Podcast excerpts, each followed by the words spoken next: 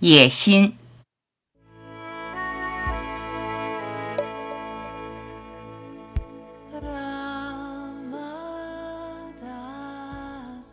又闻到童年午后孤独的味道，那种幸福的孤独感，泛着太阳的气味，伴随阳光弥漫。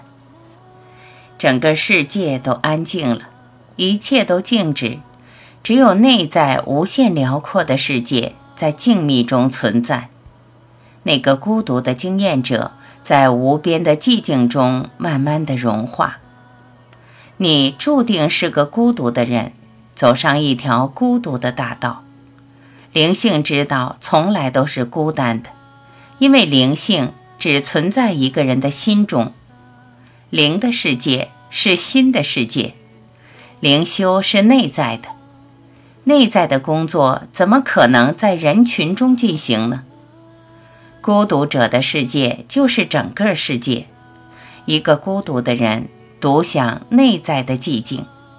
寂静中蕴含着一切，只有在孤独的时候，敏锐的觉知方能洞悉真正存在的你。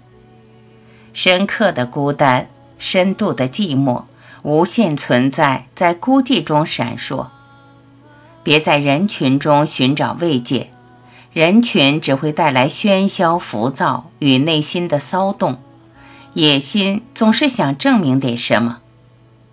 花式灵修团体如雨后春笋，热热闹闹，焦躁不安的心汇聚在一起。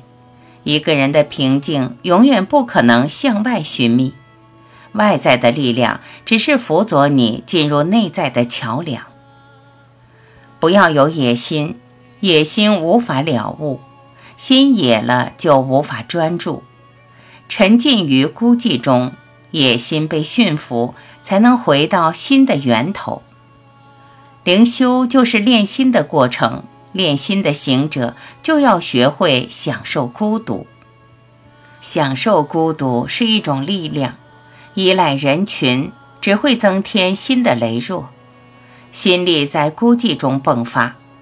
只有孤独的沉静，沉静中了悟本性，了悟需要极大的专注。专注不在人群中，做一个禅者，做一个瑜伽士，一个真正的求道者，必然是孤独者。心灵不属于这个世界，在不可思议的恒在中，在独乐中不断的沉淀，直到完全与内在的永恒合二为一。你在人群中自在的穿梭，人群。只是你心中无限的风景。